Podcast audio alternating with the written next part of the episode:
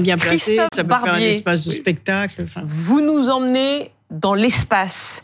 Euh, la découverte d'un gigantesque océan sous la surface de Mimas. C'est un, un satellite de Saturne. Faites-nous rêver un peu. Alors c'est un satellite de Saturne tout petit, hein, dix fois plus petit que la Lune. Ce sont des observateurs français, des astronomes français qui ont remarqué qu'au fur et à mesure du temps, la forme de ce satellite bougeait. Pourquoi? Parce qu'il est rempli d'eau.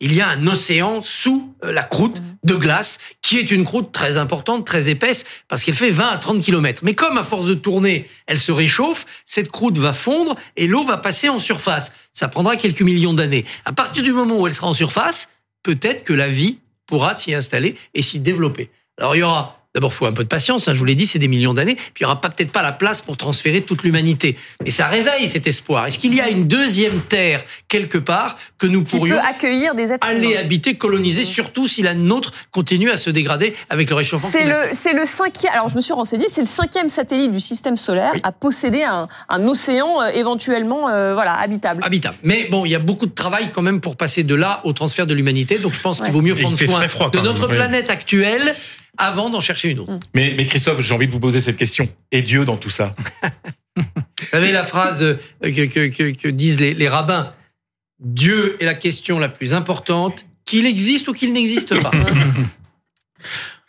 Ça fait rêver, ça donne de l'espoir, Ségolène Vous Royal. savez que les ultra-riches, déjà, cherchent une autre planète pour se sauver.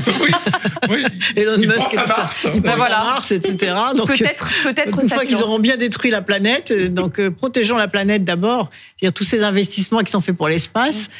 Si on les investissait pour un autre modèle de développement sur notre planète, on la rendrait peut-être plus durable. Ouais, après, les investissements sur l'espace, c'est des investissements qui ont toujours à la fois créé de l'espoir et qui ont été des moteurs pour toutes les pour toute la recherche. Mm. Donc euh, la conquête spatiale, c'est je pense que ça fait partie euh, des grandes choses qui qui animent l'humanité et c'est toutes ces, ces découvertes euh, comme euh, celles qui ont été faites par les, les grands télescopes, c'est des choses qui Mm. euh, suscitent de l'espoir et qui en plus encouragent la science et l'innovation et le progrès. Donc je pense que c'est plutôt une bonne chose et, et ça m'étonnerait qu'on y habite parce qu'il y fait Bon. quand même très froid, mais euh, Peut-être, peut-être dans des millions d'années. On va justement euh, revenir à une échéance plus proche. Que va-t-il se passer demain Il y a quoi dans l'actu demain, Lisa Adef Très belle transition.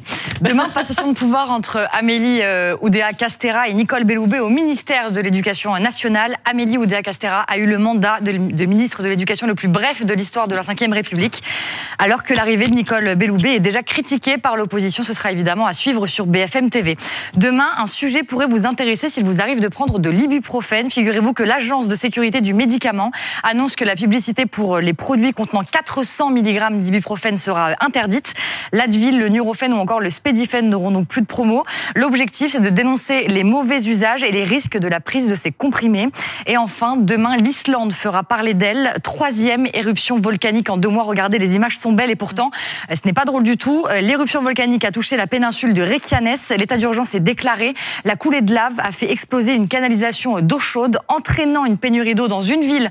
Euh, Déjà, cette ville qui ne peut compter désormais que sur des réservoirs dont l'autonomie n'est que de maximum 12 heures. Merci beaucoup, Lisa. Je vous ouais. réagir là-dessus, Ben, la connaissance du sous-sol, c'est comme la connaissance aussi des fonds de l'océan. C'est aussi des espaces de, de recherche qui sont qui sont considérables, qui sont à proximité, sans avoir besoin de. Voyage au centre de la. Terre Ouais. de Jules Verne Ouais, se passe ça. en Islande Mhm. Et c'est lui qui a aussi fait de la Terre à la il, Lune. où il ne s'est jamais rendu. Non, Merci. d'ailleurs, mais il a inventé, il a, il a décrit ce euh, volcan. Beaucoup. D'un mot, qu'avez-vous pensé de ce, ce- ce baptême du feu, Ségolène Royal? Ça va? Ils n'étaient pas trop Ah, durs avec non, vous très agréable. Eh ben, très bien. Allez, on se reverra alors. Merci beaucoup à tous les quatre. Euh, Merci à vous de nous avoir suivis. Je vous souhaite une très belle soirée sur BFM TV.